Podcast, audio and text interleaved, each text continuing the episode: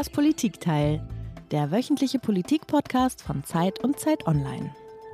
Ja, Marc, da sind wir beiden wieder hier, ne? Die Woche. Ich wollte mich mal erkundigen, sag mal, wie ist denn die Lage heute so bei dir? Ja, wie, wie, meinst du? Naja, also alle, die uns hier vor zwei Wochen gehört haben, wissen, dass du da hier so einen kleinen Wutausbruch erlitten oder hingelegt hast ging es um Corona und um das Versagen der Politik. Und jetzt wollte ich mich doch nochmal erkundigen. Wir haben auch länger nicht gesprochen, so richtig intensiv und vor allen Dingen face to face. Wie sieht es denn aus? Hast du das Gefühl, wir haben die Lage jetzt ein bisschen besser unter Kontrolle? Also, also es wäre noch wütender gegangen. Es war ja so, so, so, ein kleiner Rant und vor allem, also sowas geht ja nicht auf Knopfdruck. Ich hatte übrigens äh, den Eindruck, dass ich dich das letzte Mal da ein bisschen überrascht habe. Also es war ja alles nicht abgesprochen, das war wirklich spontan. Wenn du magst, ich könnte dich diese Woche wieder überraschen. Ja, also Überraschung finde ich super, mach mal. Also ich finde, wir könnten einmal heute vorspulen ans Ende des Podcastes, also nur virtuell, weil wir ja tatsächlich jetzt gleich noch eine Stunde reden werden. Bin ich mal gespannt. Und ähm, es gibt eine gute Nachricht. Aha. Es gibt eine gute Nachricht. Okay, gute Nachricht ist gut, macht gute Laune. Was ist denn? genau, genau. Die gute Nachricht ist, also am Ende unseres Podcastes haben wir ja immer äh, ein Geschenk für unseren Gast und wir haben ein neues Geschenk nach 92 Folgen Politikteil und wahrscheinlich 92 Tassen, die wir verschenkt haben an unsere Gäste, gibt es was Neues. Es gibt den Coffee-to-Go-Becher. Guck mal hier, ich halte in die Kamera. Du hast den, glaube ich, noch gar nicht gesehen, ne? Nee, ich habe ihn nicht gesehen, sehen ihn das erste Mal und ich will ihn natürlich auch noch haben. so, es ist auch nicht abgesprochen, aber pass mal auf, also wenn wir jetzt hier über Geschenke reden, die wir am Ende verteilen, dann können wir einmal auch nochmal sagen, wo man die kriegt. Sonst nuscheln wir ja immer die Adresse so vor uns hin. Also das Ding heißt shop.spreadshirt.de und dann muss man so einen Querstrich eingeben, dann schreibt man Zeit-Podcasts und dann, nee, das ist jetzt wichtig, dann landet man auf der Landingpage aller Podcasts. Das heißt, dann ist es noch ganz wichtig, das Logo des Politikteils anzuklicken und dann kriegt man diesen Becher. So, Margot, so ich das, weiß jetzt, oder? dass ganz, uns ganz viele Leserbriefe wieder erreichen werden, die sagen werden, bitte, das können die äh, Internet-User heutzutage auch ganz alleine finden. Die geben einfach ein Politikteil Tasse und dann kommen die dahin. Nee, weißt du, was, die, was die, meisten Hörerinnen und Hörer jetzt schreiben werden? Die werden sagen, Moment, Moment, wenn ich in diesem Podcast-Shop der Zeit und beim Politikteil gelandet bin, dann sehe ich, dass es ja noch ganz viele andere Sachen gibt. Nicht nur Becher, warum verschenkt ihr ihr eigentlich keine T-Shirts oder so? Das habe ich Heinrich versprechen müssen, dass wir als äh, Heinrich, unser Co-Moderator, dass wir äh, als nächstes Geschenk, so wenn es auf den Sommer zugeht, T-Shirts machen werden. Wie findest du es? Ich finde T-Shirts super. Ich würde mich ja auch für die Schürze aussprechen, aber ich habe ja noch kein Gehör gefunden. Aber Marc, wir müssen jetzt mal langsam wieder zum Thema zurück. Ne? Ich hatte dir ja eine Frage gestellt. Hast du den Eindruck, dass das alles unter Kontrolle ist? Du bist jetzt wieder bei Corona, also nicht bei so unserem, mm. wie wir so uns unter Kontrolle haben. Mm. In Wahrheit natürlich nicht, Juliane. Also wir müssen den Bogen kriegen zum ernsten Gespräch, wie immer. Und das Thema ist die Pandemie und nein, unter Kontrolle ist doch nichts, oder? Nee, ich habe auch nicht den Eindruck. Also ich würde mal sagen, die Politik sortiert sich langsam, das muss man sagen, aber Betonung auf langsam. Ähm, so richtig das Gefühl, dass die Führung, dass sie die Führung übernommen haben, hat man noch nicht. Und gleichzeitig gab es ja auch letzte Woche diese, diesen Schockmoment. Ne? Ich erinnere mich sehr gut, weil es war Freitag und auf einmal kam die Nachricht, dass eben es eine äh, neue Variante in Südafrika gäbe namens Omikron. Und ich muss sagen, das hat mich da doch ganz schön umgehauen. Äh, dann passierte das, was unser vorheriger Gast uns eigentlich prophezeit hat oder was er eigentlich sehr stark kritisiert hat, dass es eben wieder eine Kakophonie von Expertenstimmen gab, die dieses Virus oder diese Virusvariante unter anderem als ähm, eine Variante oder davor warnte, dass das eine Variante sein könnte, die so gefährlich sein könnte wie Ebola. Und das war eigentlich das perfekte Beispiel für eine Verwirrung, die gestiftet wurde, die einfach am Ende der ganzen Sache nicht zuträglich ist. Aber sei es wie es sei, ich muss halt sagen, ich mache mir wirklich Sorgen, dass das immer so weitergehen könnte. Und was mich besonders umtreibt, ist ehrlich gesagt die Situation in den Krankenhäusern, auf den Intensivstationen. Wenn man sieht äh, in den vielen Dokumentationen, die man dieser Tage im Fernsehen äh, mitschneiden kann, wie wahnsinnig erschöpft die Ärzte und Pflegerinnen auf den Stationen sind, die einfach nicht mehr können. Ja, das stimmt. Und deswegen haben wir in dieser Woche des Politikteils auch wieder gesagt, wir gehen mit einer ganz einfachen Frage dahin, wo es weh tut und wir schauen tief, tief, tief in das Gesundheitswesen hinein, in dem ja Menschen eine große Rolle spielen. Da geht es ja nicht nur um ein Wesen oder ein System, sondern es geht um Menschen. Und das Interessante bei der Situation jetzt, die wir auch durch die Pandemie erleben, ist, dass wir es nicht nur mit einer wahrscheinlich nie dagewesenen Ausnahmesituation zu tun haben, sondern dass man eigentlich ja, also auch wir so als, als äh, Journalisten, als Bürger, als, als Väter und Mütter irgendwie festgestellt haben, Moment, Moment, Moment. Also es gibt eigentlich genug Betten Es gibt auch genug Intensivplätze, es gibt auch genug Geräte. Woran es aber mangelt, äh, sind Pflegekräfte, die die Menschen versorgen können. Also im Grunde ist es so, Deutschland leistet sich eines der teuersten Gesundheitssysteme der Welt und die Menschen, die darin arbeiten, die Pflegerinnen und Pfleger, aber auch die Ärzte, sind überfordert, fühlen sich ausgebrannt, ihnen fehlt die Zeit und darunter leiden am Ende dann andere Menschen, nämlich die Patienten. Irgendwie irre. Ja, und um die sollte es ja eigentlich gehen, unter anderem. Ja, und genau darüber wollen wir heute reden, Marc. Wie unmenschlich ist unser Gesundheitssystem wirklich? Und dann aber auch die Frage nach vorne gewandt, wie bekommen wir eigentlich ein bisschen Menschlichkeit in unser deutsches Gesundheitssystem wieder zurück? Ich glaube, Corona ist eine Zäsur, die sehr gut dazu dienen sollte, darüber nachzudenken und sich mal grundsätzlich Gedanken zu machen. Und auf dein Anraten, Marc, haben wir uns da ja so einen Gast eingeladen, der sich seinerseits ein paar originelle Gedanken dazu gemacht hat und mit dem wir jetzt gemeinsam hinter die Kulissen schauen wollen ein wenig. Wir freuen uns also, Rainer Striebel hier bei uns zu begrüßen. Rainer Striebel ist Chef der AOK Plus in Sachsen und lebt und arbeitet damit also in einem Bundesland, von dem ich gestern gelesen habe, dass wenn es ein Land wäre, dass dieses Land weltweit mit den dritthöchsten Inzidenzen wäre. Also gleich hinter Slowakei und Tschechien und vor Belgien, glaube ich. Das muss man sich mal vorstellen. Herzlich willkommen, Herr Striebel. Ja, vielen Dank, Frau Grabitz, für die freundliche Begrüßung, Herr Broch, und auch ein herzliches Willkommen von meiner Seite. Ja, schön, dass Sie da sind. Wie alle unsere Gäste haben Sie ja auch ein Geräusch mitgebracht, das uns zum Thema hinführen soll.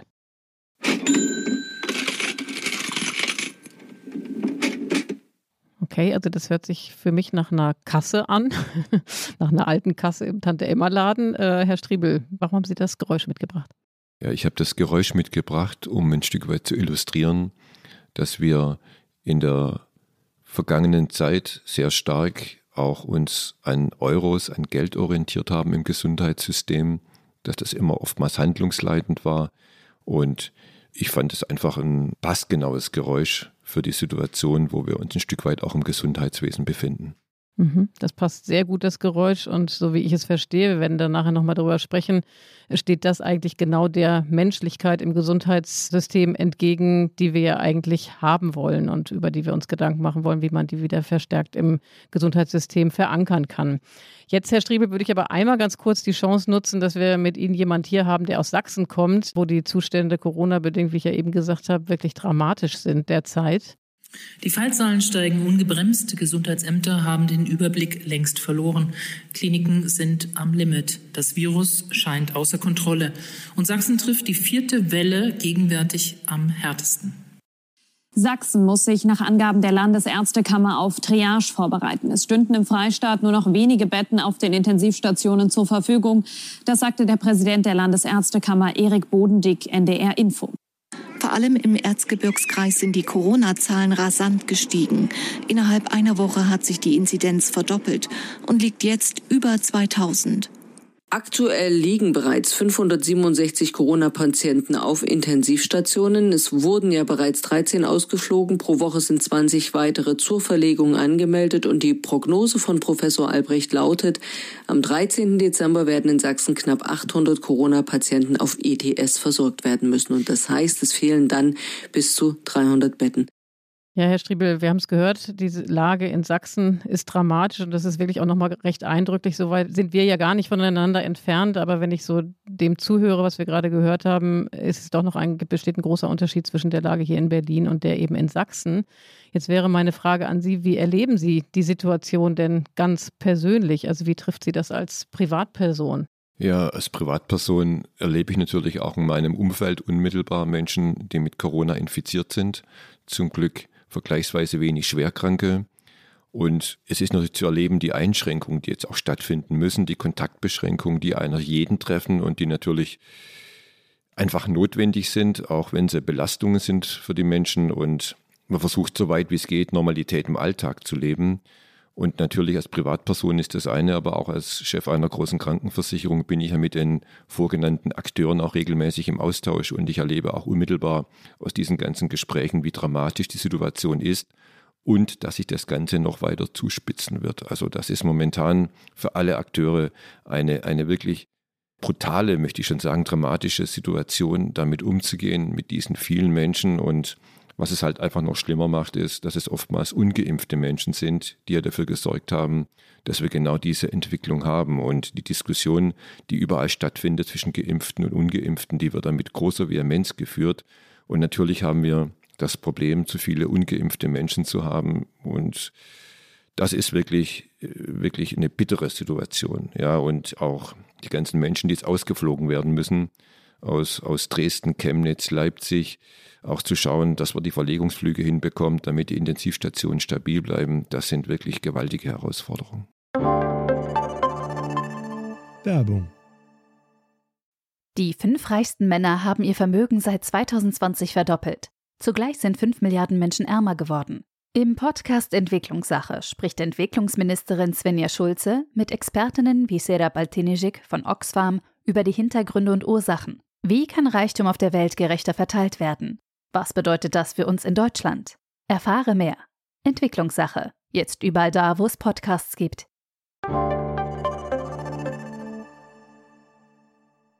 Wir haben in den letzten Folgen dieses Podcasts immer wieder über das Impfen gesprochen, haben versucht, in verschiedenen Folgen der Frage nachzugehen, warum lassen sich so viele nicht impfen, was sind eben auch Sorgen, Ängste, die nicht geimpfte Menschen haben und welche dieser Sorgen und Ängste kann man eben äh, durch Aufklärung, ähm, kann man auch vertreiben. Jetzt ist die Situation in Sachsen, wir haben es angesprochen, ja besonders groß. Es gibt dort besonders viele Ungeimpfte und gleichzeitig gibt es jetzt Maßnahmen, äh, die dafür sorgen, dass auch Geimpfte spüren, dass eine vierte Welle da ist, weil es eben den, den, den Lockdown gibt, weil ähm, gewisse Dinge einfach nicht mehr möglich sind. Man kriegt das hier in der Stadt und auch im Bekanntenkreis schon so ein bisschen mit, dass auch die Wut der Geimpften steigt und die Unverständnis über das Nicht-Impfen lassen. Wie, wie ist das so vor Ort, beim Bäcker, im Supermarkt, im Restaurant? Kriegen Sie da mit, wenn Sie einkaufen gehen, wenn Sie auf den Straßen unterwegs sind, dass es gereizter ist? Oder ist es am Ende doch noch ein ganzes Stück weit davon entfernt?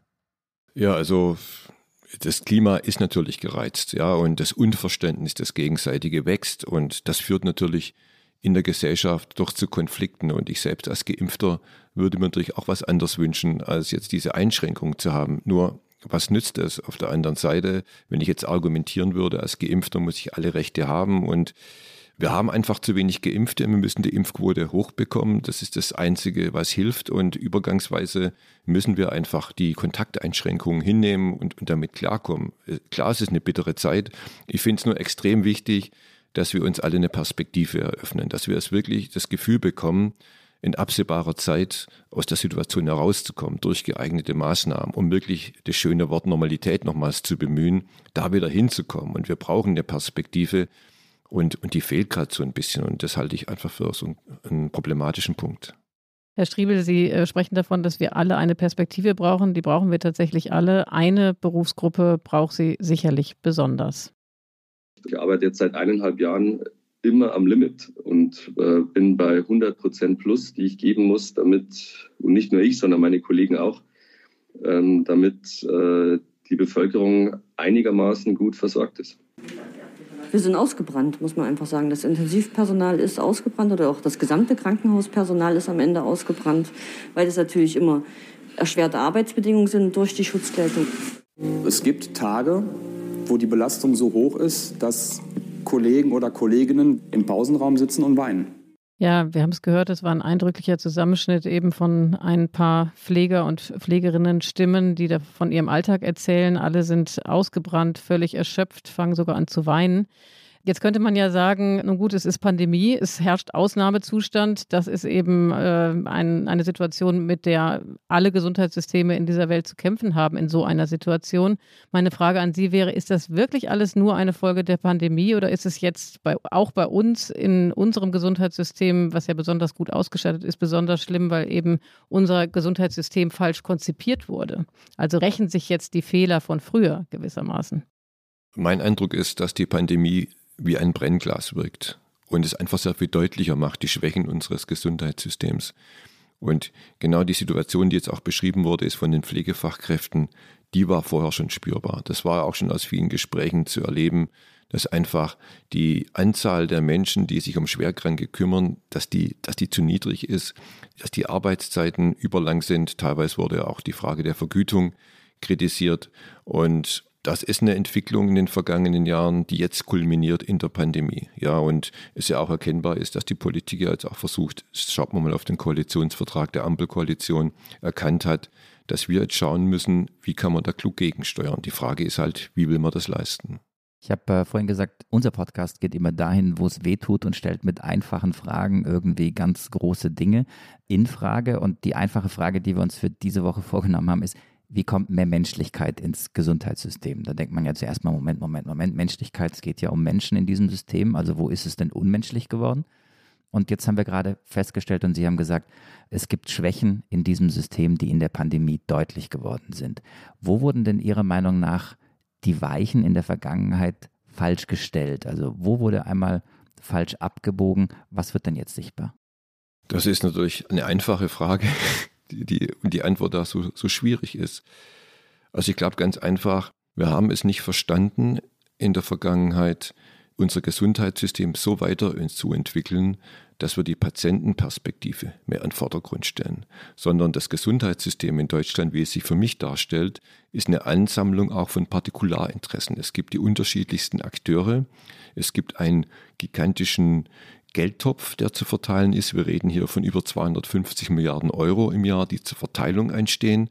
Alle Akteure wollen partizipieren und wir haben dann auch immer darauf geachtet, wie können wir auch die Kosten unter Kontrolle behalten, also wie können wir ausufernde Beitragssätze vermeiden und haben dann immer der Ökonomie aus meiner Sicht das Primat gegeben und immer geschaut, äh, wie können wir das Gesundheitssystem bezahlbar halten und haben zu wenig drauf geschaut, können wir das viele Geld, was wir einsetzen, auch so verwenden, dass es den Menschen, den Patienten wirklich nützt und dort, wo wir auch Geld dann investieren, dass es dann auch klug investiert ist und für die Menschen dann auch Vorteile bietet.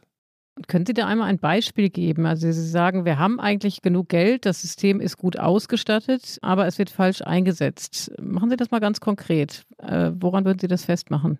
Ja, ich möchte mal ein Beispiel nennen. Schauen wir uns einfach nur mal die Krankenhausstrukturen in Deutschland an. Wir haben eine, eine sehr große Anzahl von Krankenhäusern und haben auch an dieser sehr großen Zahl von Krankenhäusern festgehalten, in dem Glauben, dass jedes Krankenhaus in dieser Form notwendig ist. Wir geben wahnsinnig viel Geld aus für die bestehenden Krankenhausstrukturen und haben uns niemals darüber die Gedanken gemacht, letztendlich, wie kann in einer anderen Sortierung, wie können äh, durch eine Veränderung von, von Krankenhausstrukturen letztendlich wir auch eine Konzentration, eine Zentrenbildung durchführen, die dazu führen kann, dass letztendlich Menschen besser betreut werden können, dass wir das knappe Krankenhauspersonal besser dort einsetzen können, wo es gebraucht wird, sondern wir haben immer in dem, in dem Jetzt und bisher haben wir weiterentwickelt, ohne mal die Bereitschaft zu haben, grundsätzlich eine Diskussion zu stellen, was denn wirklich medizinisch auch sinnvoll und geboten ist.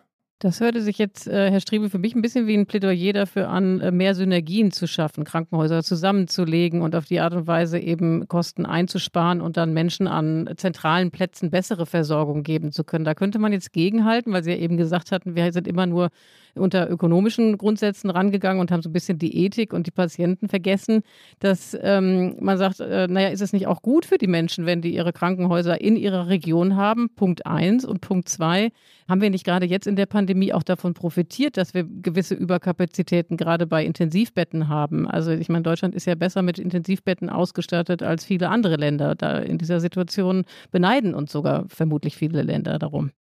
Ja, natürlich. Nur müssen wir sehen, wo die Intensivbetten aufgestellt sind. Und wir haben natürlich ähm, schwerpunktmäßig die Intensivbetten an spezialisierten Krankenhäusern. Dort wird auch dieses Personal vorgehalten. Und wir müssen ja sehen, dass im Intensivbereich Qualifikationen und Fähigkeiten erforderlich sind, die sie nicht einfach nur so mal nebenbei machen können, sondern da brauchen sie wirklich spezialisierte Ausbildung und wir haben da Konzentrationsprozesse. Und was wir halt auch wissen aus einer Vielzahl von, von Untersuchungen, dass wir schon schauen müssen, dass es ja Zusammenhänge gibt von, von Strukturfragen, von Prozessfragen und auch von Qualität, wie dann die Behandlung aussehen kann. Und ich glaube, wir müssen einfach den guten Mix hinbekommen, zu sagen, es müssen zumutbare Entfernungen für die Menschen sein. Das heißt nicht, das Krankenhaus um die Ecke ist entscheidend, sondern dort, wo Krankenhäuser sind, dass da eine hohe Qualität in der Medizin geboten wird. Und wie gesagt, in erreichbaren Entfernungen. Und wir haben heute eine Situation, weil wir viele Krankenhäuser haben, wird auch viel Medizin gemacht mit unterschiedlichsten Qualitäten. Und ich glaube, wir müssen einfach auch aus einer Perspektive der Menschen uns darum kümmern, dass die Qualität dann auch der der Krankenhausversorgung stimmt. Und die stimmt heute nicht immer. Wir haben uns in dieser einfachen Frage, wie kommt die Menschlichkeit zurück ins Gesundheitssystem, ja ganz, ganz viele komplexe und komplizierte Dinge vorgenommen. Sie haben es ja auch schon angedeutet, da steckt ja alles drin. Wir müssen einmal reden über das Schlagwort von der Kostenexplosion, das einem so als auch Zeitungsleserinnen und Zeitungsleser immer wieder begegnet. Wir müssen einmal über Zeitmangel der Ärzte, über überforderte Pfleger reden. Wir müssen über vereinsamte Patienten sprechen und Menschen, die sich nicht gut behandelt fühlen. Wir müssen auch über Übertherapie und äh, die Frage von Konkurrenz zwischen Ärzten reden. Also das ist ein richtig, richtig großer Block. Jetzt wissen wir ja, deswegen haben wir Sie heute in den Podcast eingeladen, dass Ihnen gerade dieses Schlagwort der Menschlichkeit und äh, die zurück soll ins Gesundheitssystem, dass die Ihnen sehr wichtig ist. Jetzt einmal umgekehrt gefragt, ist denn das Gesundheitssystem wirklich unmenschlich im Augenblick? Also ich glaube, das wäre ein bisschen zu weit gesprungen. Also wir wollen mehr Menschlichkeit im Gesundheitssystem und ich glaube jetzt, das Gesundheitssystem in Deutschland heute als unmenschlich zu charakterisieren, würde nicht dem gerecht werden, was viele Akteure dann auch tatsächlich leisten. Was wir doch beobachten, ist im Einzelnen, es kam doch vorhin auch raus, das Engagement von Pflegekräften, das Engagement von, von Ärzten, ja, das Engagement von, von Rettungssanitätern. Das ist doch nach wie vor da und wir haben auch eine Zuwendung zu den Menschen und das ist auch gut so, weil viele Menschen dann auch ihre Arbeit nicht nur als einen Job verstehen, sondern sie haben den Beruf auch gewählt, weil sie sich um Menschen kümmern wollen. Die Frage ist doch vielmehr, wie schaffen wir es aber auch, weil wir so viele Akteure haben im Gesundheitswesen, dass wenn ein Mensch ein Problem hat, er letztendlich auch Unterstützung bekommt durch diesen Dschungel, würde ich es mal nennen, im Gesundheitswesen, wenn dann ambulante und, und stationäre Akteure dann mit ins Spiel kommen, wenn dann die Physiotherapeuten ins Spiel kommen, wenn es dann um die Hilfsmittel geht. Das sind doch alles, alles Dinge, wo wir schauen müssen, wie kann man den Menschen auch Hilfe geben, wenn sie ein Problem haben, dass sie gut betreut werden und dass dann die einzelnen Akteure auch gut abgestimmt mit dem Blickwinkel auf die Menschen dann sich auch verständigen, auch gut zusammenspielen und nicht die Menschen zu oft alleine dann stehen lassen mit ihren Problemen. Nochmal, ich hake jetzt so ein bisschen auf diesen Begriff der Menschlichkeit drum, weil das eben so aus, aus Laiensicht oder aus Bürgersicht oder auch aus Patientensicht eben so ein, so ein irrer Widerspruch erstmal scheint. Also ich glaube, es ist völlig richtig zu sagen, es ist kein unmenschliches System, was wir haben. Und das Interessante ist ja, dass dieser Bereich aber ja von Menschen geprägt wird, wie wahrscheinlich wenig andere Bereiche der, Gesellschaft oder ich sage jetzt einfach auch mal der Wirtschaft, weil wir ja auch später noch über Ökonomisierung reden werden. Also es geht darum, dass Menschen eigentlich im Mittelpunkt stehen, weil Menschen sind krank und sollen gesund werden. Äh, Menschen pflegen diese anderen Menschen. Deswegen ist ja per se Menschlichkeit immer ein Faktor im Gesundheitswesen und bei der Behandlung gewesen. Wo genau ist da irgendwie die Menschlichkeit abhanden gekommen? Wann war das? 80er, 90er und warum? Das ist, das ist schwierig zu verorten.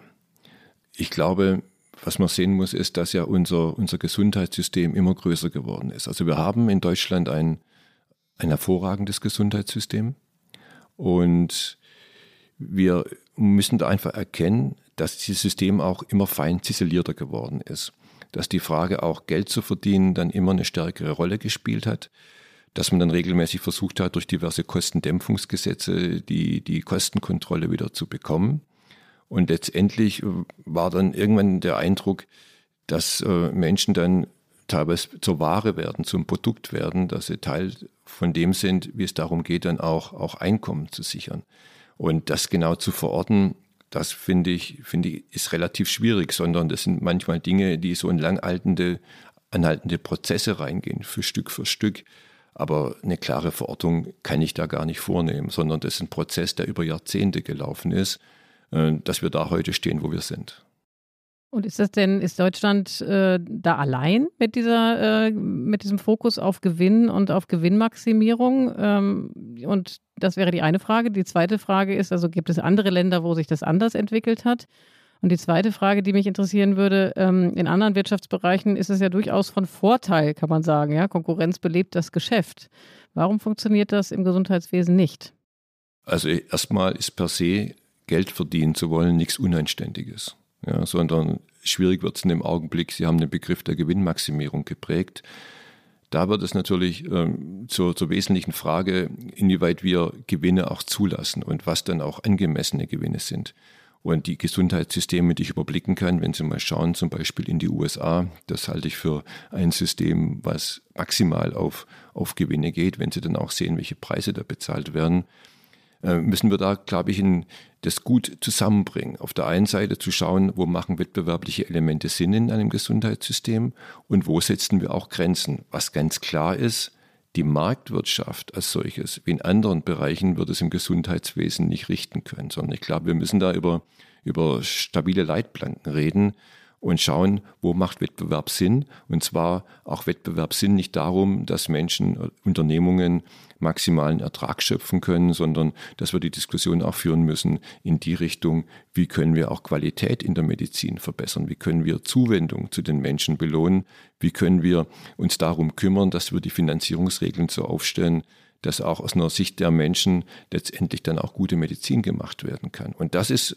glaube ich, die große Herausforderung, vor der wir stehen, die wir auch diskutieren wollen und wo wir auch versuchen mit dem Buch, was wir hier gemeinschaftlich veröffentlicht haben, Anreize äh, bzw. Hinweise zu geben, Nachdenken zu organisieren, wie können wir unser Gesundheitssystem weiterentwickeln, dass die Menschen mehr im Mittelpunkt stehen und damit auch mehr Menschlichkeit erreicht wird. Aber wir haben in diesem Podcast zwei Dinge vor. Wir müssen einmal diese große und einfache Frage beantworten, wie kommt denn die Menschlichkeit zurück ins Gesundheitssystem? Also was ist das, was man in Zukunft tun muss? Das ist sogar die zweite Hälfte unseres Gesprächs. In der ersten Hälfte, ähm, in der wir jetzt noch sind, müssen wir einfach mal der Frage nachspüren, wo ist die Menschlichkeit abhandengekommen, warum und durch welche Ursachen so jetzt. Geht es gerade ein bisschen kreuz und quer durcheinander. Das ist aber auch gut, weil es genau zeigt, wie komplex das Thema ist. Ne? Also wir reden über Konkurrenz, wir reden über Kosten, wir reden über die Zahl von Pflegekräften, die fehlen und Intensivbetten, die, die, die nicht belegt sind. Jetzt lassen Sie uns einmal abschichten, nach und nach und nach. Und wir fangen mal mit dem Geld an, denn das war ja auch ihr Geräusch. Money makes the world go round. Uns fehlt im Vergleich zu normalen Jahren ein zweistelliger Millionenbetrag. Unser Jahresergebnis wird Stand heute deutlich negativ sein, und zwar zum ersten Mal äh, nach vielen Jahren, in denen wir auch schwarze Zahlen schreiben konnten. Das war Matthias Geiser, er ist Vorsitzender des Baden-Württembergischen Landesverbandes der Krankenhausdirektoren, der diesen auch aus Laiensicht seltsamen Widerspruch nochmal klargemacht hat. Die Krankenhäuser sind voll und klagen zugleich über eine finanzielle Notlage. Wie passt das zusammen? Es hängt einfach damit zusammen, dass wir Überkapazitäten im Bereich der Krankenhäuser haben. Und das führte dann dazu, dass dann auch die Erlöse der einzelnen Krankenhäuser sich immer, immer weiter reduzieren. Und dadurch bekommen wir natürlich auch, je nach Krankenhaus, auch die Situation, dass das Geld nicht ausreicht. Und ich glaube ganz einfach, dass wir heute zu viele Krankenhäuser haben und deshalb die Erlöse der einzelnen Krankenhäuser nicht mehr stimmen. Und ich glaube, wir müssen dringend darüber diskutieren, wie wir die, die Krankenhausstrukturen so verbessern können, dass letztendlich die Überkapazitäten, die in den stationären Versorgungssystemen bestehen, reduziert bekommen können. Weil wir in diesem Podcast ja auch über Schlagworte reden wollen und ich habe äh, davor ja auch schon gesagt, Kostenexplosion spielt eine Rolle und andere Dinge. Ein Wort, das uns in diesem Zusammenhang immer wieder begegnet, mit uns, das sind wir Patientinnen und Patienten, eben auch wir Journalisten, das ist die Ökonomisierung des Gesundheitswesens. Was genau ist das und ist das auch ein Teil des Problems? Ich glaube durchaus, dass die Ökonomisierung dann ein, ein Teil des Problems ist. Wenn wir darauf schauen, dass es darum geht, Erlöse zu erzielen im Gesundheitswesen, dann ist es immer die Frage, inwieweit dann noch die Perspektive des Menschen im Vordergrund steht. Wenn Sie heute eine Situation haben im stationären Bereich, dass Sie über, über DRGs Ihre Erlöse generieren und dann äh, über entsprechende Einnahmen dann verfügen werden, dann werden sie natürlich schauen, wie sie über entsprechende Krankenhausfälle in die Situation kommen, die Einnahmen zu verdienen, die sie brauchen, um letztendlich auch eine betriebswirtschaftliche Geschäftstätigkeit auch darstellen zu können. Was genau ist ein DOG, Herr Strebel? Das haben Sie, haben Sie gerade so Begriff mal in die Runde eingeworfen. Da sehe ich auch bei Jana irgendwie große Augen. Was ist ein DOG? Ein DRG, Entschuldigung, dass ich das so abgekürzt habe, das ist das Fallpauschalensystem. Ja, wir fragen ja immer nach, kein Problem. Das ist das Fallpauschalensystem im Krankenhaus was beschreibt, dass letztendlich ein Krankenhaus für jeden Fall, den sie stationär behandeln, entsprechend der Indikation pauschal einen bestimmten Betrag zugeordnet bekommen. Das heißt, dass schwere Krankheitsfälle sehr viel besser vergütet werden wie einfache Krankheitsfälle und letztendlich bekommen sie als Krankenhaus diese Fälle bezahlt, die sie erbringen und je schwieriger diese Fälle sind, desto höher ist die Vergütung in diesem fallpauschalen System. Das ist mal so der einfache Grundsatz. Dieses System haben wir seit gut 20 Jahren eingeführt. Wir hatten früher andere Systeme, zum Beispiel gab es früher ein Verweildauersystem, das heißt, man hat dann einfach geguckt, wie lange ist der Mensch im Krankenhaus und hat dann pro Krankenhaustag einen Festbetrag bezahlt. Heute wird über das Fallpauschalensystem nach Schweregrad differenziert dann auch die Vergütung für die Krankenhäuser abgebildet. Und jetzt sind wir ja, ich fragte nach der Ökonomisierung und Sie sind sofort zur Fallpauschale abgebogen, was ich interessant finde, weil das war mir so nicht klar. Ist die Fallpauschale, würden Sie sagen, dann ein Grund für die Ökonomisierung und müsste man da eine Änderung herbeiführen? Ja, wir haben ja heute die Situation, dass die Fallpauschalen natürlich ein Anreiz sind für Krankenhäuser, möglichst viele Krankenhausfälle zu machen. Also die Arithmetik ist sehr einfach. Je mehr Krankenhausfälle sie machen, desto höher werden ihre Erlöse. Und jetzt sind Sie natürlich auch als, als Geschäftsführer eines Krankenhauses vor der Situation, wenn Sie am Ende des Tages schwarze Zahlen schreiben müssen, letztendlich, wie viele Krankenhausfälle können Sie über Ihr Krankenhaus vornehmen, um damit Ihre Erlösposition dann weiter zu verbessern. Und da kommen Sie natürlich in eine Situation hinein, wo Sie die, die Frage sich stellen müssen, ob das nicht dann dazu führt, dass dann auch im Krankenhaus Fälle dann auch erbracht werden, die nicht zwingend medizinisch erforderlich sind. Und gar nicht mehr die Frage diskutiert wird, ob es alternative Behandlungsformen, Therapieformen auch gegeben hätte. Das ist das eine. Ähm, das andere ist, dass immer wieder bemängelt wird, zu Recht, wie ich finde, dass einfach nicht genügend Zeit für Patientinnen und Patienten aufgewandt wird seitens der Ärzte. Und das hat natürlich auch mit Anreizen zu tun. Das heißt, in gewisser Weise müsste es, wenn ich es richtig verstehe, als ökonomisch wertvoll gelten, eben die entsprechende Zeit mitzubringen. Das äh, klingt einerseits simpel, aber mal ganz konkret, wie soll das gehen? Wie müssten Anreize verändert werden im Gesundheitssystem, damit das sich künftig ändern würde? Ja, wir haben ja natürlich auch die Situation, dass die Krankenhäuser optimiert haben, auch bei der Frage der Anzahl von Pflegekräften. Also nicht nur die Erlössituation haben sie beleuchtet, sondern sie haben auch darauf geschaut, wie sie die Ausgabenseite reduzieren können. Und dadurch wurden natürlich auch die Anzahl der Pflegekräfte optimiert. Ein weiterer Punkt ist, dass durch die Vielzahl von Krankenhäusern, die teilweise auch sehr wenige Kilometer nur voneinander entfernt sind, dass da auch massive Kannibalisierungseffekte um tatsächliche Fachkräfte zwischenzeitlich stattfinden. Das können wir bei uns sehr stark beobachten, dass dann auch Kräfte abgeworben werden. Das heißt, wir haben eine Situation, dass wir zu wenig Kräfte haben, was originär auch teilweise gesteuert war durch Optimierung der, der Kostenstrukturen dass wir aber auf der anderen Seite zu viele Krankenhäuser haben bei einer begrenzten Anzahl von Fachkräften. Und dass wir einfach sehen, dass, weil es zu viele Krankenhäuser in bestimmten Regionen gibt, dass dann auch da es dazu führt, dass in den verschiedenen Einrichtungen überall zu wenig Menschen da sind. Also auch die Logik zu sagen, wenn wir klug dann auch Krankenhäuser dann mehr zusammenbringt, wenn man daraus ein Haus machen kann, aus, aus, aus zwei oder drei Häusern, dass sie natürlich auch eine ganz andere Basis haben, um dann auch die Fachkräfte einzusetzen, die es braucht, um mehr Zeit zu haben, zum Beispiel für den Patienten, um mehr Zuwendung zu initiieren, um auch dann die Arbeitsbelastung der Menschen ein Stück weit zu reduzieren. Wir haben in diesem Podcast ja so ein bisschen verteilte Rollen, die Iliana und ich. Geil, Iliana? Auf jeden Fall. Was meinst du genau? Darf ich das sagen? Du bist so ein bisschen wirtschaftsliberaler unterwegs, darf ich das sagen? Ja, das sagst du immer so. Mag sein, aber jetzt werden wir konkret. ja, also ich bin der äh, sozialdemokratische Part unseres Moderatoren-Duos und Iliana der wirtschaftsliberale Part. Und ähm, deswegen lässt mich diese Frage mit der Ökonomisierung nicht los.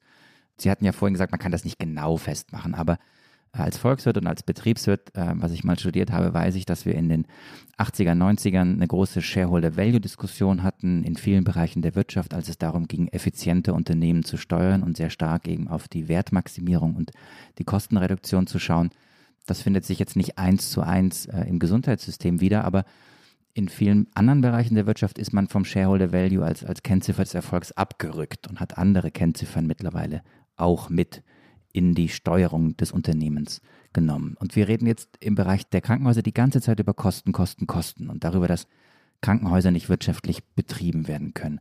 Warum ist das Thema der Kosten im Gesundheitswesen so wichtig? Warum hat sich das so nach vorne geschoben? Warum kann man nicht ganz einfach, das ist eine sehr naive vielleicht Frage, warum kann man nicht einfach sagen, hey, es geht um Patientenwohl, es geht um Menschen und es geht eben nicht in aller Linie, in allererster Linie um Kosten und Rentabilität? Wir haben vor langer Zeit es, es zugelassen, dass natürlich auch in dem Gesundheitssystem immer mehr auch private Akteure und Anbieter mit Teil des Gesundheitssystems geworden sind. Wir haben im Krankenhausbereich private Trägerschaften. Wir haben im pflegerischen Bereich es zugelassen, dass da private Trägerschaften sind und haben damit natürlich auch einen Beitrag zur Ökonomisierung des Gesundheitswesens Vorschub geleistet. Und man sieht ja auch, dass die Renditen, die hier erzielt werden, auch teilweise beträchtlich sind. Und es ist auch aktuell zu beobachten, dass große Fonds immer mehr äh, bereit sind, Geld zu investieren, zum Beispiel in der Übernahme von Pflegeheimen, Übernahme im Krankenhausbereich, die stattfinden, weil da einfach auch perspektivisch gute Renditen erwirtschaftet werden. Auf der anderen Seite haben wir ja auch Krankenhäuser, die in einer frei gemeinnützigen oder kommunalen Trägerschaft stehen. Und da ist einfach zu erkennen, dass hier dann auch anders gearbeitet wird. Und ich erlebe ja zum Beispiel gerade in solchen äh, konfessionellen Einrichtungen, Krankenhäuser, die betrieben werden, dass da durchaus so eine, eine andere Stimmung, eine andere Atmosphäre herrscht, die durchaus auch die Fachkräfte bekommen, die sie brauchen, um ihre Aufgaben wirklich gut machen zu können, die auch das Personal dann da haben, wo auch eher eine Zufriedenheit da ist, auch wenn da eine hohe Belastung besteht. Und das sind so unterschiedliche Beobachtungen, die ich da habe, wie sich das Gesundheitssystem aufstellt.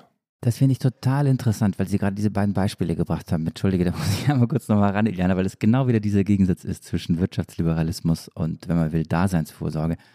Sie haben gesagt, es gibt große Fonds, die in Pflegeheime investieren, weil die Renditen da so hoch sind.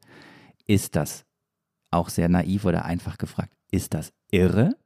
Oder ist es dann doch ein wertvoller Beitrag zur Finanzierung des Ganzen, weil irgendwo muss das Geld ja herkommen, das Pflegeheime und solche Einrichtungen finanziert. Wir müssen natürlich sehen, dass Investoren in diese Bereiche investieren, weil sie eine klare Renditeabsicht haben. Und nur wenn eine Renditeerwartung bedient werden wird, dann haben diese Investoren auch Spaß an ihrem Investment. Und da wird natürlich auch geschaut, wie kann ich, wie kann ich Erlöse optimieren und wie kann ich auch Kosten reduzieren. Und da wird natürlich auch, auch in, in solchen Einrichtungen darauf geachtet, dass nicht mehr Personal wie unbedingt notwendig auch vorgehalten wird, weil auch das Personal ein Kostenfaktor ist. Und ich glaube, das ist ein Stück weit die Herausforderung, vor, vor der wir stehen. Wie können wir dann auch über klare Regelwerke es schaffen, dass nicht der Renditegedanke im Vordergrund steht, sondern dass es wirklich dann auch den Menschen dient und den Menschen nützt, wenn es darum geht, eine gute gesundheitliche Versorgung, eine gute pflegerische Versorgung zu organisieren. Da muss ich nochmal nachhaken, Herr Striebel. Ich jetzt die ganze Zeit ein bisschen schweigend zugehört. Habe ich richtig verstanden, dass Sie im Grunde genommen gerade ein Plädoyer komplett gegen die Privatisierung im Gesundheitssystem ähm, äh, ausgesprochen haben? Oder müsste es nicht eher so sein, dass man sagt, Privatisierung in gewissem Maße ist in Ordnung, weil es belebt ja auch ein bisschen das Geschäft? Also ist ja meine Überzeugung, dass Konkurrenz an der richtigen Stelle auch gut tut. Insofern hast du wir recht, haben ja Marc. Rollen, meine Liebe. da, äh, da sind wir womöglich ein bisschen auseinander. Es braucht eben nur die politischen Leitplanken, denken, um das Ganze nicht ausarten zu lassen? Wo stehen Sie da? Was ist der richtige Weg? Also ich, es wäre doch wohlfeil, einfach zu sagen, raus mit dem Privaten. Das funktioniert doch nicht, sondern wir müssen doch erkennen, dass die, dass die privat geführten Krankenhäuser und die privat geführten Pflegeeinrichtungen einen relevanten Beitrag leisten und sie sind da. Und das wird auch so sein. Ich glaube, wir müssen nur genau hinschauen, wo braucht es kluge ordnungspolitische Leitplanken dass letztendlich wir auch eine Sicherheit bekommen, dass wir eine stärkere Patientenorientierung haben. Und schauen Sie mal ein kleines Beispiel, warum musste der Gesetzgeber vor einiger Zeit gesetzliche Regelungen erlassen, dass es Pflegepersonal Untergrenzen in bestimmten Bereichen im Krankenhaus geben muss. Warum musste der Gesetzgeber reagieren bei der Krankenhausvergütung, dass es sogenannte Pflegebudgets gibt? Weil man ganz klar gesagt hat, wir müssen diese Pflegebudgets anders finanzieren. Wir wollen über Finanzierungsregelungen die Grundlagen dafür schaffen, dass ausreichend auch Pflegepersonal in den Einrichtungen da ist. Und ich glaube, genau das müssen wir verstehen. Jetzt nicht die privat geführten Organisationen verteufeln, sondern wir müssen schauen, welche Leitplanken brauchen wir bei Fragen Fragen der Finanzierung, bei Fragen der Ausstattung, damit wir auch von vornherein klar machen, es geht uns darum, dass Menschen gut versorgt werden. Das ist eigentlich das perfekte Stichwort, Marc, glaube ich, äh, damit wir überleiten zum äh, letzten Teil unseres Podcasts, wo wir eben genau uns darüber unterhalten wollen, welche Leitplanken braucht es, um mehr Menschlichkeit ins Gesundheitssystem zu bringen. Vorher, Herr Striebel, wollen wir aber gerne unsere äh, schöne Rubrik noch mit Ihnen zelebrieren, nämlich die Flop 5. Flop 5. Ja, Herr Striebel, jeden Gast bei uns hier im Politikteil fragen wir nach den fünf Phrasen, Klischees und Sätzen, die ihn oder sie so richtig nerven mit Blick auf das Thema, über das wir uns unterhalten. Kommen Sie doch mal mit Ihrem ersten Flop. Mein erster Flop, das ging wegen Corona nicht. Also Corona bietet 10.000 Ausreden, warum Dinge jetzt nicht mehr gehen. Das wäre mein erster Flop. Wo nervt Sie diese Ausrede besonders? Ein Beispiel? Ja, ein Beispiel, wenn wir auch in Gesprächen ein neues Produkt einführen wollen, auch bei uns im Unternehmen ein neues Verfahren initiieren und dann gesagt wird, wegen Corona konnten wir das gerade nicht leisten. Ja, also Ausreden, dass es Dinge nicht gemacht werden können. Und erleben Sie die auch in der Politik, die Ausreden? Die nehme ich überall wahr, dass es Ausreden gibt. Also Corona muss jetzt für 10.000 Dinge herhalten, die nichts mit Corona zu tun haben. Das ist ja im Grunde nach die Botschaft. Und wir können viele Dinge auch machen, auch wenn wir Corona haben. Der zweite Flop, Herr Striebel, was geht Ihnen so richtig auf den Keks? Der zweite Flop, wenn ich höre, ich habe es ja nur gut gemeint. Aber das hört man in vielen Bereichen des Lebens. In welchem geht Ihnen das so richtig auf den Keks? Mir geht es im Privaten wie im Beruflichen, geht mir aus dem Keks, dass ich viele gut gemeint Menschen erlebe und ich immer sage, liebe Leute, wir sollten mal versuchen, dass wir Dinge gut machen. Also das Gegenteil von gut gemeint ist gut gemacht. Und lasst uns wirklich in die Augen schauen und gemeinsam überlegen, wie wir Dinge gut machen. Herr Striebel, Ihr dritter Flop. Ich bin nicht schuld. das hört man auch in vielen Bereichen des Lebens immer wieder. ja, aber das Schuld ist ja, ein, ist ja ein schwieriges Wort, ein schweres Wort. Und einfach nicht die Schuldfragen zu stellen, sondern Dinge gemeinsam zu reflektieren, warum sie nicht gut gelaufen sind und dann nach vorne zu schauen und wie man daraus lernen kann und besser machen kann und es nicht mehr um Schuld geht. Also die Verantwortung übernehmen, das war das große Thema unseres letzten Podcasts, Marc. Das finde ich aber tatsächlich jetzt ganz interessant, weil ich glaube, dieses, dieses Wort Schuld, wenn man so fragt, wer hat Schuld an irgendwas, das, das schwingt so viel mit und das merken wir ja gerade als Politikjournalisten auch ähm, in der Frage, welche Fehler wurden in der Pandemie gemacht. Verantwortung würden wahrscheinlich viele übernehmen und sagen, mit dem Wissen von damals musste ich diese Entscheidung treffen, mit dem Wissen von heute würde ich sie anders treffen. Aber sobald das Wort Schuld fällt, ist over, würde ein anderer Politiker sagen, oder? Da gibt es dann keine Reflexion mehr. Oder wie nimmst du das wahr bei dir, so im Journalismus, Iliana? Das stimmt, wobei ich denke jetzt an den Ausspruch von Herrn Spahn zu Beginn der Pandemie, wo er ja gesagt hat, wir werden uns viel verzeihen müssen. Das äh, birgt natürlich so ein gewisses Gefühl für die eigene Schuld schon. Ne? Also ich glaube, Schuldanerkennung ist das Erste, was geleistet werden muss, um dann am Ende auch Verantwortung zu übernehmen. Klar, ist schwieriger, wenn man sagt, ich habe selbst verbockt. Ist einfacher, wenn man sagen kann, ich weiß nicht, wer es verbockt hat, aber ich gehe in die Verantwortung und setze es jetzt entsprechend um. Hm. Herr Striebel, wo waren wir, äh, Marc? War jetzt der vierte Flop oder der fünfte? Vier, glaube ich. Der vierte. Vier, nee, vier. Ja, ja. genau, ich habe gerade, das konnten Sie nicht sehen, liebe Hörerinnen, ich habe gerade die ausgestreckte Hand in die Kamera gehalten mit fünf Fingern, um zu zeigen, dass wir bei Flop 4 sind, Herr Striebel. Flop 4. Es ist fünf vor zwölf. Ja, siehst du, dann die fünf Finger doch gepasst, Eliane. Das stimmt, das stimmt. Gerade so prophetisch. es ist fünf vor zwölf und, und ich würde mir wirklich wünschen, dass wir mehr antizipativ reagieren, dass wir mehr vorausschauend reagieren und eben nicht die Uhr fünf vor zwölf haben, sondern früher erkennen, welche Entwicklungen zu beobachten sind, dass wir uns darüber Gedanken machen, welche Alternativen haben wir und dass wir rechtzeitig anfangen, uns vorzubereiten, dass die Uhr eben nicht fünf vor zwölf steht.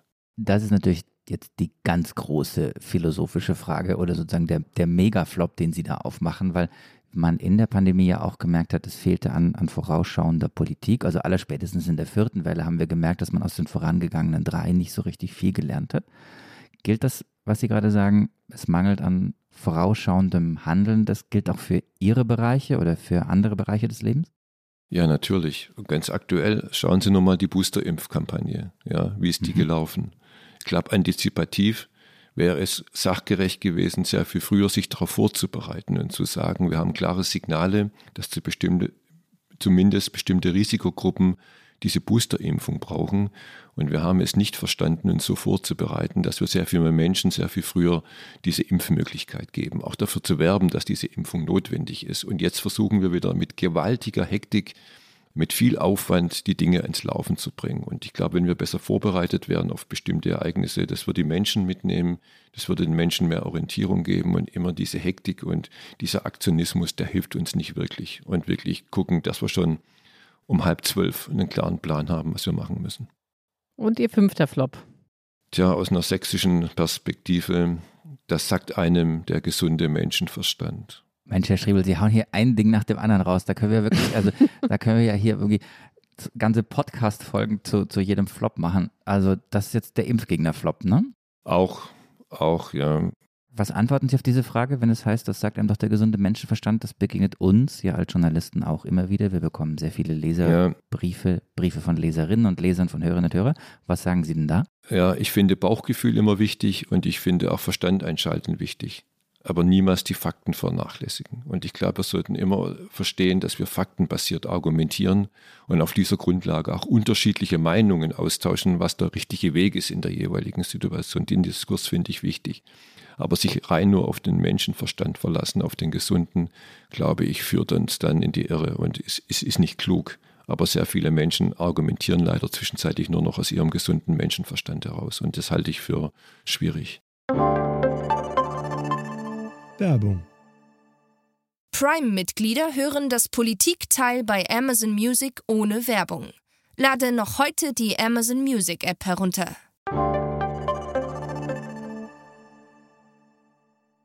Ich muss ein bisschen auf die Tube drücken an dieser Stelle, weil wir wollen ja auch noch über die politischen Leitplanken sprechen, ähm, die wir uns wünschen, um mehr Menschlichkeit ins Gesundheitssystem zu bringen, Herr Striebel. Jetzt befinden wir uns ja gerade äh, politisch betrachtet an einer Zäsur, an einem äh, Umbruch, weil gerade die Regierung wechselt. Heute Abend wird Angela Merkel mit dem Zapfenstreich verabschiedet und in der nächsten Woche ähm, vermutlich der neue Bundeskanzler gewählt und die neue Regierung tritt zusammen in dem Koalitionsvertrag, der schon ähm, verabschiedet wurde oder bitte vorgelegt wurde in der vergangenen Woche, hat natürlich auch das Thema Gesundheit, äh, Pflege und so weiter eine Rolle gespielt. Und da wäre natürlich interessant zu hören, was Ihre Meinung ist, ob da die Weichen vielleicht schon richtig gestellt wurden. Für die besonders geforderten Pflegekräfte in den Krankenhäusern und Pflegeheimen werden wir eine Bonuszahlung veranlassen. Die Ampelkoalition hat sich darauf verständigt, für diesen Pflegebonus erst einmal eine Milliarde bereitzustellen. Das ist natürlich nur eine Einzelmaßnahme, die wir jetzt hier quasi mit einem O-Ton von Herrn Schulz eingespielt haben. Eine Milliarde Bonus für Pflegekräfte. Ähm, es gibt aber noch allerlei andere Planungen. Die Telemedizin soll ausgebaut werden. Es gibt, soll verbindliche und bessere Vorgaben für die Personalbemessung geben. Was ist Ihr Eindruck, Herr Striebel? Wurden die Weichen, wenn vielleicht nicht grundsätzlich, aber doch in Anfängen richtig gestellt, um eben äh, mehr Menschlichkeit ins Gesundheitssystem zu bringen? Ich glaube, dass der Koalitionsvertrag eine gute Basis bietet, um mehr Menschlichkeit ins Gesundheitssystem zu bekommen. Da sind gute Ansätze drin. Und spannend wird es natürlich werden, wie werden die konkretisiert. Ich finde es gut, dass die Pflegekräfte einen Bonus bekommen als Zeichen der Wertschätzung. Nur lösen wir mit keinem Pflegebonus der Welt die grundsätzlichen strukturellen Probleme auf. Da müssen wir viel, viel weitergehen. Und wir müssen uns genau überlegen, wie können wir es, es schaffen, dass ausreichend viele Pflegefachkräfte da sind, um die Menschen auch in dem Zeitumfang versorgen zu können, den es braucht. Ich finde die Weichenstellung Richtung Telemedizin finde ich, finde ich extrem wichtig, weil das wird die Zukunft sein, gerade im ländlichen Raum, um eine gute Versorgung zu organisieren. Ich denke auch, dass solche Dinge wie mehr Prävention ins Gesundheitssystem zu bringen oder auch das Thema Gesundheitslotsen nach vorne zu bringen. Also wie schaffen wir es den Menschen Orientierung in einem komplexen Gesundheitssystem zu geben, sind für mich Schritte, die da absolut in die richtige Richtung gehen. Und ich bin jetzt wirklich gespannt darauf, wie die Akteure im Gesundheitswesen diesen diese Grundlage aufnehmen und wie wir es dann auch umsetzen, wie wir es denn gestalten in den Regionen, dass wir dann wirklich auch das Gesundheitssystem für die Zukunft besser machen können. An der Stelle muss ich nochmal einmal zurückkommen auf das Konzept, das Instrument der Fallpauschale, über das wir in der Mitte des Podcasts gesprochen haben.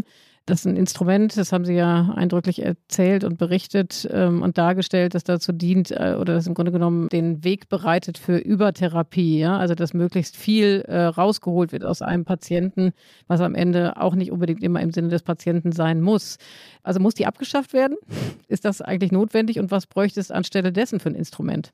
Also weiterentwickeln, glaube ich. Also ich möchte mal kurz zitieren aus der Leopoldina, die schon vor fünf Jahren in einem Thesenpapier deutlich gemacht haben dass es erstmal ethisch geboten ist, das Gesundheitssystem ja wirtschaftlich effizient und effektiv zu halten auf der einen Seite.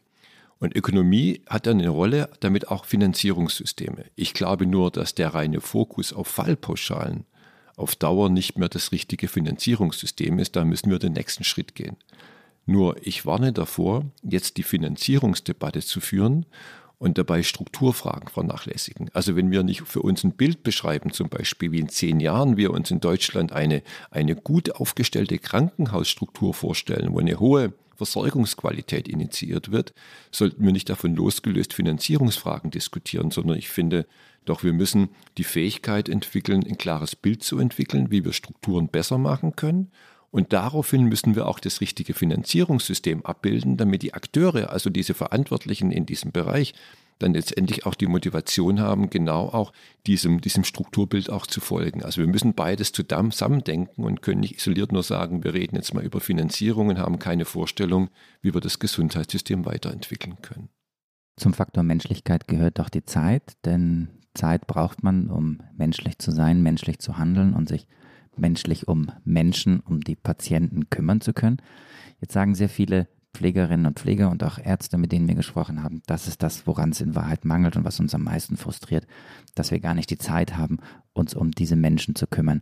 Wie kriegt man, weil Sie vorhin auch gesagt haben, wir müssen natürlich über Pflegekräfte und die Zahl der Pflegekräfte reden, aber auch Ärzte, wie, wie bekommt man da den Kostendruck raus? Wie bekommt man mehr Zeit ins System hinein? Also natürlich hat es verschiedene, verschiedene Facetten. Eine Facette ist, wo haben wir zu wenig Menschen in bestimmten Bereichen. Also das eine ist natürlich, wie viele, wie viele Pflegebedürftige kann eine Pflegekraft sachgerecht betreuen, wo auch Zeit für das persönliche Gespräch bleibt. Das ist das eine. Das andere ist, wir müssen hinschauen, wie sind die Prozesse heute organisiert. Also welche Tätigkeiten soll so eine Pflegefachkraft tatsächlich verrichten? Also in welchem Umfang findet heute zum Beispiel Bürokratie statt, also Aufgaben, die bettfern sind, die nicht mit den Menschen gemacht werden, wenn es um Dokumentation geht, wenn es um Abrechnung geht. Da müssen wir, glaube ich, auch genau hinschauen, was ist da künftig noch sachgerecht? Wie kann man diese Dinge auch, auch deutlich reduzieren? Und da, da müssen wir einfach die verschiedenen Facetten für uns betrachten und schauen, wie schaffen wir es, dass die Menschen mehr Zeit haben. Und da komme ich zurück, was vorhin gesagt worden ist. Da müssen wir natürlich auch schauen, ist das Finanzierungssystem, wie wir es heute haben, noch sachgerecht oder müssen wir das auch weiterentwickeln? Ja, wir haben gerade über den Faktor Zeit gesprochen, vorher eben über die Kostenpauschalen oder Fallpauschalen. Mich beschäftigt noch was anderes und zwar ähm, das Ende des Lebens, ja, wo man den Eindruck hat, dass eigentlich so das Gespür für das normale Sterben ein bisschen verloren gegangen ist. Also der Tod gilt, so mein Eindruck, für viele Ärzte als medizinische Niederlage. Und man tut eben einfach auch aufgrund des technologischen Fortschritts alles dafür, das Leben so lange zu erhalten, wie es geht. Soweit ich weiß, ist das in anderen Ländern wird das durchaus anders praktiziert. Holland zum Beispiel, wo durchaus auch am Ende des Lebens Hilfe unterlassen wird, um die Menschen sterben zu lassen und nicht alles eben äh, ausprobiert wird, um noch lebenserhaltende Maßnahmen äh, wirken zu lassen. Teilen Sie diese Beobachtung? Und wenn ja, was kann man tun, um auch vielleicht an dieser Stelle am Ende des Lebens wieder ein bisschen mehr Menschlichkeit ins System zu bringen? Das ist eine, eine wirklich herausfordernde ethische Frage und vielleicht immer aus einer persönlichen Betroffenheit, weil ich letztes Jahr so erleben durfte bei meiner Mutter, wo sie verstorben ist, was es in der finalen Phase macht. Und ich glaube, wir müssen diese Frage aus der ethischen Perspektive diskutieren und niemals unter einer ökonomischen Perspektive. Ich glaube, das, das wäre geradezu fahrlässig. Und meine Wahrnehmung ist, wir tun uns in Deutschland extrem schwer, da diese Frage für uns klar zu beantworten. Ich bin überzeugt, dass erstmal die Menschen im Rahmen ihrer Selbstbestimmtheit für sich selbst entscheiden dürfen, letztendlich in einer finalen Lebensphase auch ihr Leben beenden zu dürfen. Und wir müssen genau schauen, wie können wir auch, auch so eine Begleitung von todkranken Menschen in ihrer, in der Lebensendphase, wie können wir das auch Stück für Stück besser machen. Und da muss ich auch zu sagen, wir haben da auch einiges erreicht in der Vergangenheit. Wenn ich da sehe, wie wir Hospizbehandlung heute auch machen, wie wir eine spezialisierte ambulante Palliativversorgung initiieren, wie wir Palliativstationen haben. Also Stück für Stück entwickeln wir da auch die Fähigkeit, in finalen Lebensphasen dann auch mit den Menschen über, über das nahe Lebensende zu reden und dann auf der anderen Seite aber auch dann zu verstehen, wo macht dann noch Behandlung Sinn, wo macht dann noch intensive therapeutische Behandlung Sinn und ab welchem Punkt macht sie keinen Sinn mehr. Aber das ist in Deutschland eine, eine ganz, ganz schwierige Debatte. Und wenn man dann in die Nachbarländer auch sieht, in, in Niederlande oder auch in die Schweiz, die da anders umgehen, aber wir tun uns da, da bisher schwer. Aber ich glaube, dass wir es schaffen müssen, in absehbarer Zeit in einem auch politischen und gesellschaftlichen Entscheidungsprozess da, für, da neue Orientierung zu finden. Das ist für mich eine sehr drängende Frage, die wir beantworten müssen. Wir tun uns sehr schwer, wir in Deutschland tun uns damit sehr schwer, sagen Sie. Ist das jetzt, äh, die Beobachtung ist klar, Haben Sie auch äh, eine mögliche Antwort auf äh, die Beobachtung? Können Sie, haben Sie für sich eine Erklärung oder ist es erstmal nur die Beobachtung, die ja schon dramatisch genug ist? Also ich beobachte es natürlich und ich bin überzeugt, aber das ist wirklich eine sehr persönliche Einschätzung, dass wir den Menschen immer ermöglichen sollen, auch sehr selbstbestimmt für sich zu entscheiden, ob sie noch weiterleben möchten oder auch nicht. Und dass wir da die Fähigkeit entwickeln müssen, wenn Menschen auch sich entschieden haben, dass sie ihr Leben beenden werden wollen, weil es völlig perspektivlos ist, oder durch eine schwere Krankheit gezeichnet ist, dass wir da auch Wege finden für die Menschen, dass sie sterben dürfen. Und nochmal zurück, es, es ist wirklich sehr persönlich, weil es keinen Zugang gab für meine Mutter dann zu Medikamenten, die sie von ihrem Leid erlöst hätten, hatte sie beschlossen, sämtliche Nahrung und Flüssigkeitszufuhr einzustellen. Und der Sterbeprozess hat 15 Tage gedauert, weil wir nicht in der Lage waren, ihr da zu helfen in diesem Sterbeprozess. Und ich glaube, das ist kein Weg, der uns in Deutschland gut einsteht. Und ich glaube, da müssen wir einfach überlegen, wie wir Menschen da helfen können, in solchen finalen Lebensphasen auch würdevoll sterben zu dürfen. Ich finde das sehr wichtig und vielen Dank, dass Sie uns an dieser ja auch sehr privaten Erfahrung teilhaben lassen, weil gleichzeitig, und wir machen einen politischen Podcast, aus privaten Erfahrungen wiederum dann politische Forderungen entstehen oder politische Forderungen begründet werden. Iliane. Ja, das ist ein ganz schön nachdenkliches Ende, aber das ist ja recht häufig so bei uns im Politikteil, dass man wirklich einiges mitnimmt, was einen dann äh, eben auch noch ein paar Stunden danach nicht ganz in Ruhe lässt. Herr Striebel, vielen Dank für ähm, all die Einblicke, die Sie uns gegeben haben. Ich habe viel gelernt in dieser Stunde, oder es ist, glaube ich, ein bisschen mehr als eine Stunde geworden. Und wenn Ihnen, liebe Hörer oder Hörerinnen, das auch so geht oder wenn Sie Kritik haben oder uns etwas anderes wissen lassen wollen, dann schreiben Sie uns gerne Lob? an. Wir nehmen auch Lob entgegen, oder? Nehmen Ah, na Lob klar, der oder? Marc und ich, wir nehmen auch Lob entgegen, natürlich. Immer, du sagst immer zuerst, wenn Sie Kritik haben, wir Ja. würden auch Lob nehmen, oder? Das stimmt, das stimmt. Das ist halt irgendwie das ist die falsche Brille. Genau. Ich fange das nächste Mal mit dem Lob an. Jetzt, hab ich, jetzt haben wir auch die Stimmung wieder ein bisschen nach oben geholt. Also, wenn Sie uns loben wollen, dann schreiben Sie uns eine Mail an daspolitikteil.zeit.de. Und in der nächsten Woche sind hier unsere Kollegen Tina Hildebrand und Heinrich Wefing wieder an dieser Stelle für Sie da. Und wenn Sie Lust haben, können Sie bis dahin natürlich noch fündig werden in unserem reichhaltigen Angebot an Podcasts bei Zeit Online. Und du wolltest einen ganz besonders empfehlen, oder, Marc? Stichwort Schweiz. Ah, ach so, ja genau. Guck mal, also ähm, jetzt habe ich vorhin in der Anmoderation, wenn wir nochmal zurückspulen. Zu Beginn des Gesprächs, habe ich gesagt, Aha. hier ähm, überraschen, überraschen. Und du hast dich letztes Mal so überrascht gefühlt, jetzt hast du mich komplett überfahren.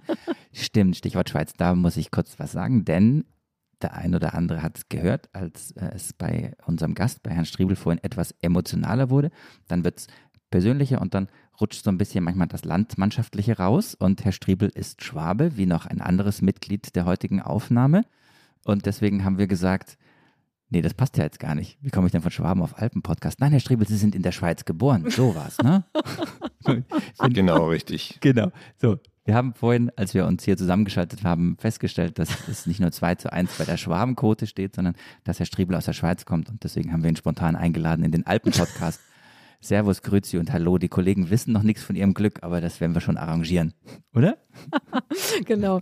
Und alle Hörerinnen und Hörer da draußen können auch einfach den Alpen-Podcast hören, zuhören und einschalten, bis wir nächste Woche wieder da sind oder sie werden anderweitig fündig. Und wir wollen uns jetzt bedanken ganz herzlich bei den Pool Artists und äh, bei unserer Patin bei Zeit Online äh, Pia und bei Christina, die uns äh, geholfen hat, diese Sendung hier vorzubereiten und natürlich allem voran bei Ihnen, Herrn Striebel, dass Sie sich die Zeit für uns genommen haben an diesem Donnerstagmorgen.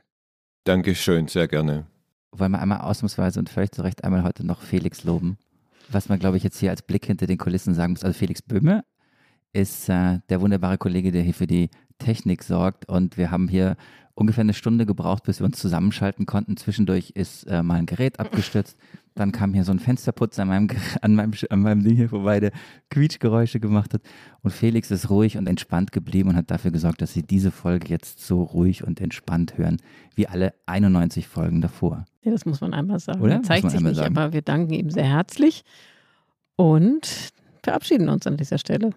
Wie möchtest du das halten? Ja, Herr Striebel, also wir dürfen uns nicht schwäbisch verabschieden. Iliana gibt vor. Wie, wie, wie würden Sie in Dresden sagen? Ja, auf Wiedersehen. Auf Wiedersehen. Oh, das hört sich sehr traurig an, ehrlich gesagt. Macht's doch auf Schwäbisch. Oder? Ich habe ja, ich, ich habe, also was ihr nicht wissen ist, ich, ich äh, wollte immer Tschüssle sagen, das darf ich nicht. Jetzt ist Tschüssle ja auch so ein bisschen eine Verballhornung. Das sagt man bei uns daheim ja nicht wirklich, Herr Striebel. Wie haben Sie immer, wie haben Sie sich immer verabschiedet daheim? Wie haben Sie es gesagt? Tschüss. Tschüss kann ich mithalten. Tschüss, Ade. Tschüss, ihr beiden. Tschüss, Ade. Ja. Ade. Ja. Gute Zeit. Danke Ihnen auch. Bleibt gesund.